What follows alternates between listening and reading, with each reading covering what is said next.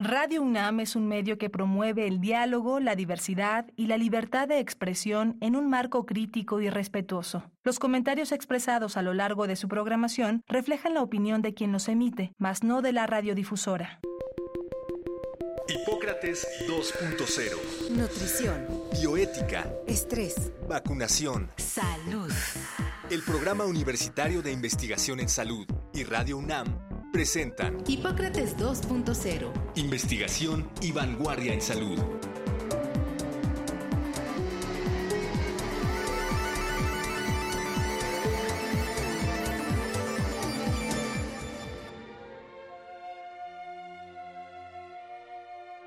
Hola, ¿qué tal?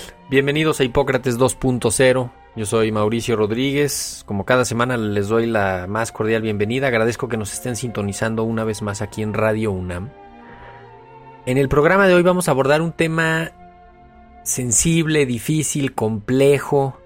Y vamos a abordarlo a partir de un, de un texto, de un libro que compiló el doctor Arnoldo Kraus, que se titula justamente como el tema que nos convoca, que es suicidio. El doctor Arnoldo Kraus, que es nuestro invitado de este programa, es médico, escritor y profesor de la Facultad de Medicina de la UNAM. Es miembro del Seminario de Cultura Mexicana y del Colegio de Bioética. Colabora cada semana en el periódico El Universal y mensualmente en la revista Nexos, donde, donde además acaban de inaugurar un blog que se llama Lecciones de Bioética, que él está prácticamente a cargo de eso. Entre sus libros destaca Decir adiós, Decirse adiós en 2015, eh, La morada infinita, Entender la vida, Pensar la muerte en 2019, Bitácora de mi pandemia en 2021 que hicimos un programa justamente para, para platicar de ese libro y más recientemente Bioética, Manifiesto por la Tierra. Así que pues indiscutiblemente un médico y escritor y, ahora compilador de este volumen del que vamos a platicar. Pero primero, Arnoldo, te saludo. Bienvenido a Hipócrates 2.0. Mauricio, gracias por la invitación. Es un placer estar contigo y un placer estar en la UNAM, que es mi casa y yo creo que es la mejor casa que hay en México. La UNAM y varias universidades de provincia, por supuesto, pero mi corazón es unamita. Debo recordar allá afinado su programa matutino de, de Granado Chapa. Sí, la plaza pública. La plaza pública, una buena lección de la marcha del país, parte de Radio UNAM, de las múltiples cosas que Radio UNAM invita, siembra, evoca, hace pensar, reflexionar y, caray, tantas cosas que podría decir bonitas de Radio UNAM. No, una erudición, pues que ya prácticamente no hemos vuelto a ver. Periodística no. no Así es. No. Pero bueno, vamos entrando en, en el tema. Eh, el libro se llama Suicidio, lo publica la editorial Debate, y tú eres el coordinador. Creo que primero la pregunta obligada es, ¿por qué abordar este tema? Y, y siendo un tema tan complejo, ¿desde dónde, desde dónde agarrarlo y, y cómo se plantea en, en el libro, Arnoldo? Es un tema interesante que a todos nos compete, Mauricio. La lista de autores, como quizás lo menciones, es múltiple, es polifacético. Hay, gente, hay pintores, hay filósofos, hay médicos, hay economistas, hay lingüistas, hay sociólogos, en fin. Es un, un mosaico muy rico. Y es un mosaico rico porque tanto la vida como el suicidio son temas que nos competen a todos. Yo no sé si hay expertos en suicidio, probablemente sí los hay, pero sí entiendo que cualquier persona conforme avanza la vida piensa en el tema, ya sea por algún escrito, por alguna película, por algún familiar que decidió quitarse la vida, o por pláticas pues de café o pláticas filosóficas. Siempre todo el mundo cita esa frase famosa de Camus donde decía, la cual ya no es vigente, pero yo la he citado varias veces. En el mito de Sísifo él decía, el único problema filosófico que merece discutirse es el suicidio. Él dijo eso, lo dijo, no sé, 50, 60 años atrás, no recuerdo. Ya no es el único problema filosófico, hay nuevos problemas filosóficos, el aborto, el, el, la eutanasia, el suicidio asistido, que es otra variante, pero es un tema que nos llama a todos, Mauricio, y que nos une y nos aleja porque no hay una respuesta única, que seguramente luego irás a eso, si es válido o no es válido el suicidio, válido en cuanto a la persona que lo ejecuta, pensando en él y sin pensar o pensando en los suyos. Entonces, no hay una respuesta adecuada a si es válido o no es válido el suicidio. Quiero decir que yo no soy ningún experto en el tema, pero me interesa a través de, mis lecturas en la vida, pues me he topado con este tema en muchas ocasiones y nos invita a platicar, Mauricio, nos invita a platicar. Sí, y no, bueno, nos hace verlo desde, desde todas estas perspectivas, porque en efecto, los, los, los muchos autores este, pues abordan el tema desde su perspectiva, algunos desde su área de expertise, otros desde la vivencia, ¿no? Eh, otros eh, me parece que pues plantean una parte técnica, un, conocimiento técnico que también es, es, muy interesante que se, que se incluya. Pero creo que quiero destacar como tres, tres aspectos relevantes, porque hay un vínculo entre la enfermedad mental y el suicidio. Hay un vínculo también entre la enfermedad terminal y el suicidio. Y agrego otro que, que, me resuena mucho, que es como entre la enfermedad social y el suicidio, o, como condiciones de vida que, que no necesariamente provocan una enfermedad mental, que no necesariamente provocan una enfermedad en el cuerpo, sino que arrinconan al individuo pues en ese recurso, ¿no? A ver, Mauricio, con bisturí fino como el que tú tienes, porque eres un gran lector, hablas de tres subtemas en relación al suicidio. Voy a empezar por el último, por ser el más sencillo. Hablas de una enfermedad terminal cuya eh, gravedad, hágase lo que se haga en las mejores manos hospitalarias y con los mejores médicos, es muy poco probable que le permita a la persona sobrevivir más allá de seis meses. En ese entorno, eh, que se encimaría el tema, el suicidio del paciente que lo haga él solo, el suicidio asistido, que es una variante de la eutanasia, o, la eutanasia que tenemos que comentarla. En este tercer capítulo que tú mencionas, eh, o, gran subtema, como lo mencionas, eh, hay que pensar, y así yo lo considero, aclarando que yo soy un libre pensador, vindico, valoro y afirmo la autonomía de la persona. Esto, por supuesto, puede generar eh, incomodidades porque la gente que es religiosa suele repetir, Dios da la vida y solo Él tiene derecho a quitarla. Esto se ha ido modificando y se ha ido modificando por el poder tremendo, benéfico y no benéfico de las unidades de terapia intensiva, que muchas veces más que prolongar la vida, prolongan la muerte de los enfermos. Tal y como lo he platicado en algunas ocasiones, ha acompañado a algunas personas a morir o a sus familiares. En este tercer rubro, eh, yo creo que es más fácil entender que una persona que siente que su dignidad, palabra muy complicada, eh, está cada vez más mermada, cada vez más apachurrada y cada vez vive con menos dignidad, decida despedirse de la vida, de sus familiares, de su propia vida, por supuesto, con la frente en alto, es decir, terminar su vida antes de que la enfermedad terminal, perdón por el pleonasmo, termine con él. Lo utilizo el pleonasmo con toda intención. Y es ahí donde ves una cara del vínculo entre suicidio, suicidio asistido y eutanasia, cuando la vida va a acabar por cualquier enfermedad terminal, la mayor parte de las veces cáncer, pero también enfermedades respiratorias o cardíacas o alguna otra, y el individuo decide terminar con su vida, que es la peor manera de hacerlo porque hay que tratar de abrir un poco las perspectivas, Mauricio, y buscar que en el siglo XXI se tenga el derecho de morir acompañado, que se tenga el derecho de que públicamente se apoye la decisión. El primero que mencionabas son las enfermedades mentales.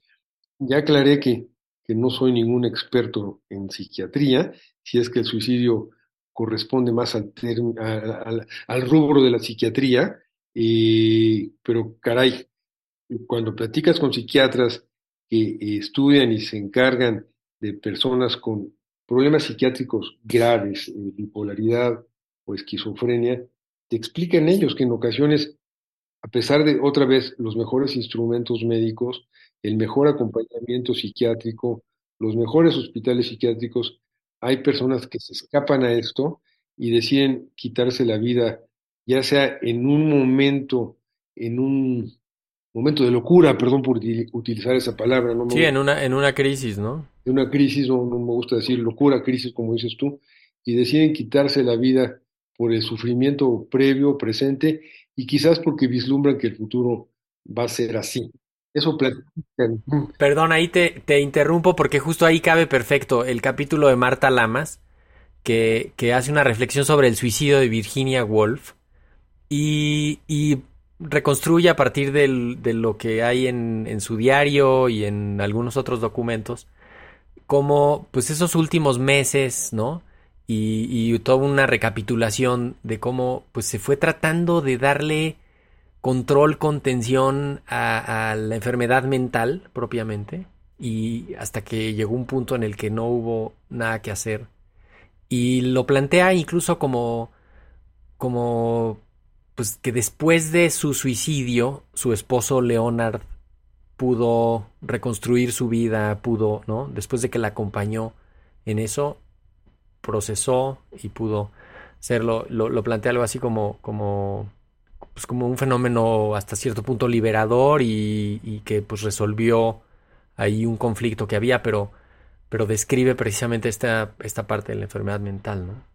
En ese aspecto, y ese es un capítulo muy interesante, así como fue la vida impresionante de Virginia Woolf en todos los aspectos, eh, ella no tuvo la menor duda de hacerlo, creo que hubo uno o dos fracasos anteriores, pero cuando decidió que ya tenía que poner fin a su vida para ella y para los suyos, para su esposo, como tú dices, pues no dudó eh, de hacerlo y sabía que no podía fallar. Como dice en el libro, llenó de piedras eh, su abrigo, se tiró al río, con eso ya no había la posibilidad de salir a flote. En ese aspecto, Mauricio, voy a ser breve porque el programa es breve, yo he acompañado a familias en donde escuchas de tres hijos, bueno, conozco algunos casos, donde escuchas de los hijos y del esposo que por fin, después de más de un intento fallido de la esposa, en algunos casos del esposo en otros, logró terminar con su vida.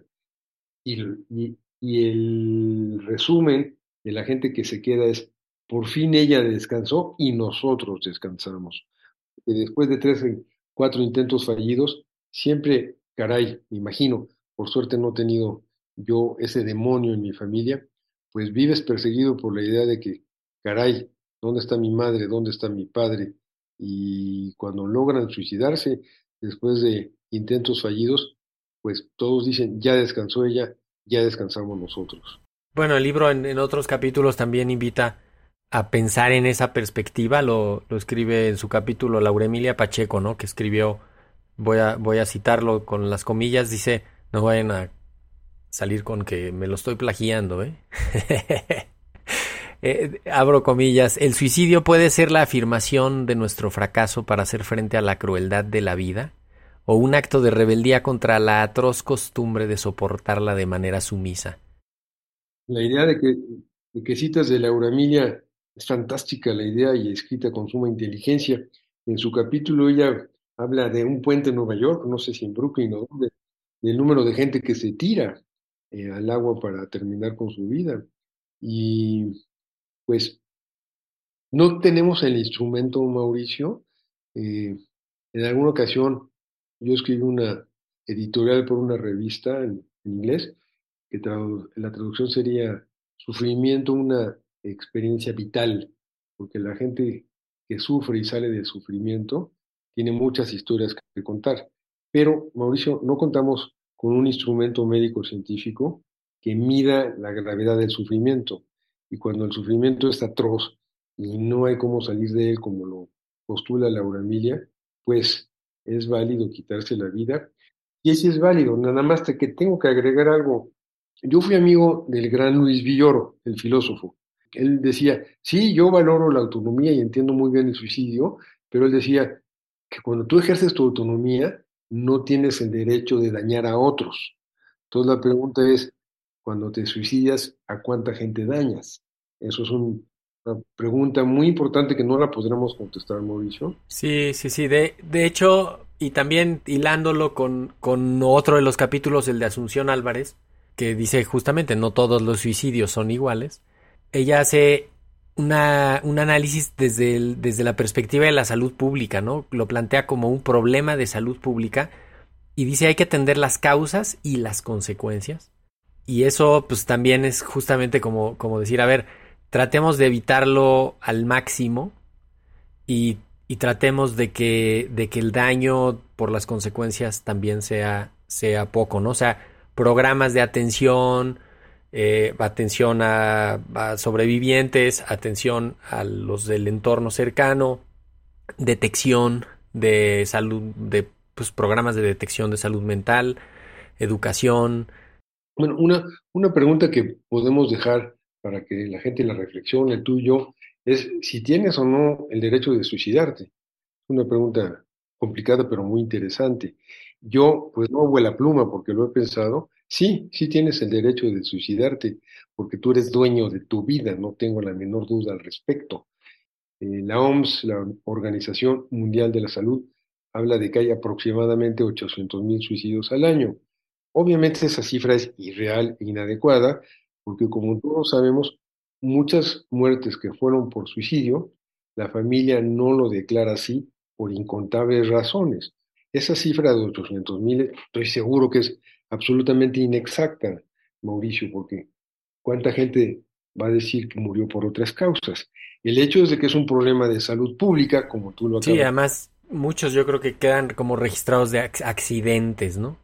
Existe una cultura de prevención, a pesar de que dije que la gente sí tiene derecho de suicidarse, claro que debe existir una cultura de prevención y con esa cultura y instrumentos de prevención seguramente se evitan, otra vez no hay una respuesta, pues quizás muchos miles de, de suicidios, no es lo que dice Graue en su escrito inicial en el libro. Otro de los de los puntos que me parece pues me parece relevante que lo, lo plantean ahí en, en, varios momentos, ¿no? Se habla sobre, sobre autores famosos, sobre momentos en obras en los que hay, en los personajes, en la trama, ¿no? José Waldenberg trabaja ese tema así, Eduardo Matos Moctezuma, desde una perspectiva de hablar de autores, ¿no? El capítulo de Waldenberg está, está muy bien porque relata varios autores que, que se suicidaron, ¿no? Este, Sandor Maray, Stefan Zweig, ¿no? incluso hace una reflexión sobre William Styron que tenía una depresión muy fuerte y que se acercó mucho al suicidio, ¿no? Que incluso hace una reflexión sobre, sobre el no haberse suicidado, ¿no? Y, y, y la depresión como el problema que lo, que lo acercó ahí. Sí, bueno, mencionaste a dos que son, yo creo que temas de estudio, los mencionó Woldenberg, el de eh, una paciente húngara me dijo que se pronuncia Shandor Marray, así me dijo que se decía. Pues él es un autor de grandes novelas, como todos sabemos, y en su último libro, que es un diario, eh, él va explicando por qué se va apagando su vida tras la muerte de su esposa, del único hijo que creo que era adoptado, y te va contando cómo va cayendo en este gran fenómeno que es la soledad. Y la soledad en la vejez, que es un tema muy importante para cuando se habla de suicidio, pues tiene un peso enorme. Y antes de que se suicidase, por supuesto, viajando con un taxista, le dice que todos deberían tener una pistola en la casa por si tiene que usarse. No explica si es para defenderse todos o para suicidarse. Pero él te va contando una historia de dolor, eh, Mauricio. Él te va con, contando una historia de dolor. Y la de Stefan Zweig, que fue en Brasil, Persépolis, me parece que es la ciudad, es un suicidio de pareja, que ese también es un tema muy interesante. Alguien dice que fue un acto un tanto egoísta porque su mujer no estaba enferma, él sí estaba enfermo, pero yo pienso que la pareja decidió suicidarse con él. El tema del suicidio de parejas es muy interesante es un acto de amor, es un acto de cobardía, es un acto de conocimiento. Lo que quiero decir en todo esto, Mauricio, es que no hay que ser maniqueos, no hay un absoluto en suicidio sí, suicidio no, suicidio de pareja sí, suicidio no. Es un tema que hay que individualizar, palabra muy complicada en esta sociedad. No, hay que, hay que visibilizar, ¿no? Y, quitarle eh, los, este estigma que ya describías, el, el, tabú que lo reviste. El suicidio en adolescentes es un problema, pues también de, de comprensión de la sociedad, de contención, de acompañamiento, de oportunidades, de lo que están viviendo, de lo que está ocurriendo. Yucatán tiene un nivel muy alto de suicidios en jóvenes. sí, bueno, la pandemia misma, que también te quería preguntar, porque este, este libro pues lo trabajaron en, la pandemia, ¿no? Con la sombra de la pandemia encima. Si no crees que los, los autores tuvieron algún alguna influencia. No, a los autores les dije que si no escriben dejan de ser mis amigos. Esa fue la No, no te puedo responder a eso. No. Todos se interesaron mucho en el tema, mucho. Como ya lo estás mencionando, hay voces muy diversas, muy... Bueno, en el contexto de la pandemia y, lo que escribe Latife Salame que sobre suicidio en médicos, claro. que puso sobre la mesa la discusión de, de, la urgente necesidad de cuidar a nuestro personal de salud, ¿no? Y que ya desde muchos años atrás había muchos indicadores de, de médicos internos, de residentes, de, de anestesiólogos. Tengo entendido que los anestesiólogos son de lo más del, subgrupo que más tiene. Este, sí, este creo que un poco es eso también porque tienen más acceso que nadie a opiáceos y a drogas de ese tipo, ¿no?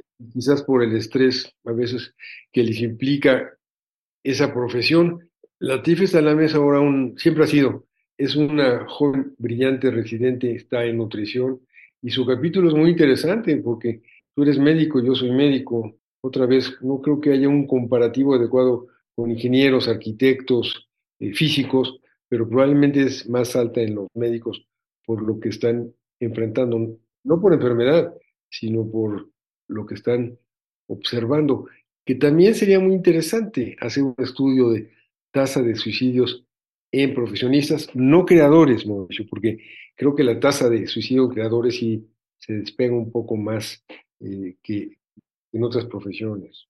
Obviamente no alcanzamos a revisar capítulo por capítulo, mencionaré los todos los autores porque además pues es un cartel fantástico, reuniste a muchas voces, como decías, multidisciplinario y, eso lo hace pues un texto eh, multicolor, ¿no? Asunción Álvarez del Río, Roger Bartra, Marisa Belaustegui Goitia Ruiz, Sergio García Ramírez, Enrique Graue, desde luego un capítulo tuyo, Arnoldo Kraus, Marta Lamas, Antonio Lascano, Jorge Linares, Ana López, Sandra Lorenzano, María Elena Medina Mora, Eduardo Matos Moctezuma, Mineco Mori, Laura Emilia Pacheco, Vicente Quirarte, Jesús Ramírez Bermúdez, Eunice Rendón, Latife Salame, Beatriz Banda, José Waldenberg, un, un pues un excelente un excelente catálogo, no sé con cuál ¿Con cuál capítulo te sorprendes más cada que lo relees? No, a, mí en lo personal no te diré que hay uno, más bien te diría que muchísimos me atrajeron mucho la atención, el de Latife por los jóvenes médicos, el de Beatriz Banda es muy interesante, del suicidio en animales, es algo muy interesante porque uno no está acostumbrado a pensar en esto. Toda la poética que tiene Sandra Lorenzano en su capítulo es interesantísima y muy profunda. Bartra como gran sociólogo y antropólogo, ahora totalmente denostado por la cuarta transformación, hace un capítulo inteligentísimo a partir de la sociología. Eh, y no, no hay uno que me haya impresionado más. Un jurista de la talla de García Ramírez hace un análisis casi jurídico del suicidio. Y eso es lo que le da eh, vida y voz al libro, que fue lo que empecé diciendo, que es multifacético, que nadie es experto, pero que nos atañe a todos, Mauricio, por lo que también inicialmente. Y yo creo que esa idea que la planteas desde el, desde el capítulo con el que abres el, libro, porque habla sobre, sobre el acto de tejer. Me gusta mucho esa figura que pones ahí, porque planteas eh, el libro esto justamente como, como un tejido que, que sirva para hilar, para hilar palabras, para construir redes, para, para hacer conocimiento, para, para abrir la discusión. Yo creo que eh, parte de eso es lo que pretendemos con este programa, de acompañar ese tejido que, que, se plantea con el libro, invitar a que lo lean, invitar a que se piense en este tema y a que se, a que se ponga la luz. ¿Con qué, con qué idea te quieres despedir, Arnoldo? Hacia el final, yo escribí dos capítulos, Mauricio. Al final escribo lo que es el corolario y solo voy a leer la primera línea. La leo. Dice, abundan los temas donde el punto final nunca será punto final. El suicidio es uno de ellos. Sobran razones. Creo que con eso me quedo. Y lo repito, abundan los temas donde el punto final nunca será punto final. Pues con eso tenemos que terminar el programa de hoy y esperemos que siga la discusión, que lo lean. Muchísimas gracias, doctor Arnoldo Kraus, por haber venido a Hipócrates 2.0 Mauricio, gracias a ti por la bella y buena entrevista y gracias a Radio UNAM, por supuesto. Muchísimas gracias. Pues con esto nos vamos. Repetimos el libro, el título es Suicidio, lo coordina Arnoldo Kraus, está publicado por la editorial Debate, lo pueden encontrar en cualquier librería, en el, en el formato físico o en cualquier en cualquiera de los formatos electrónicos en las, en las tiendas de libros electrónicos vale la pena, como ya pudieron ver, pues echarle una, una pensada a este tema. Con esto nos vamos. Yo soy Mauricio Rodríguez. Muchísimas gracias por habernos escuchado. Esto fue Hipócrates 2.0. Sigan en sintonía de Radio UNAM y nos vemos la próxima semana. Agradecemos al doctor Samuel Ponce de León, coordinador del Programa Universitario de Investigación en Salud y coordinador académico de esta serie el Programa Universitario de Investigación en Salud y Radio UNAM agradecen tu escucha. Te esperamos la siguiente semana para platicar sobre lo último en materia de salud e investigación en Hipócrates 2.0. Investigación y vanguardia en salud. Se despiden de ti en la producción Patti Gamboa, Héctor Castañeda y Alejandra Gómez. Hipócrates 2.0. Radio UNAM. Experiencia sonora.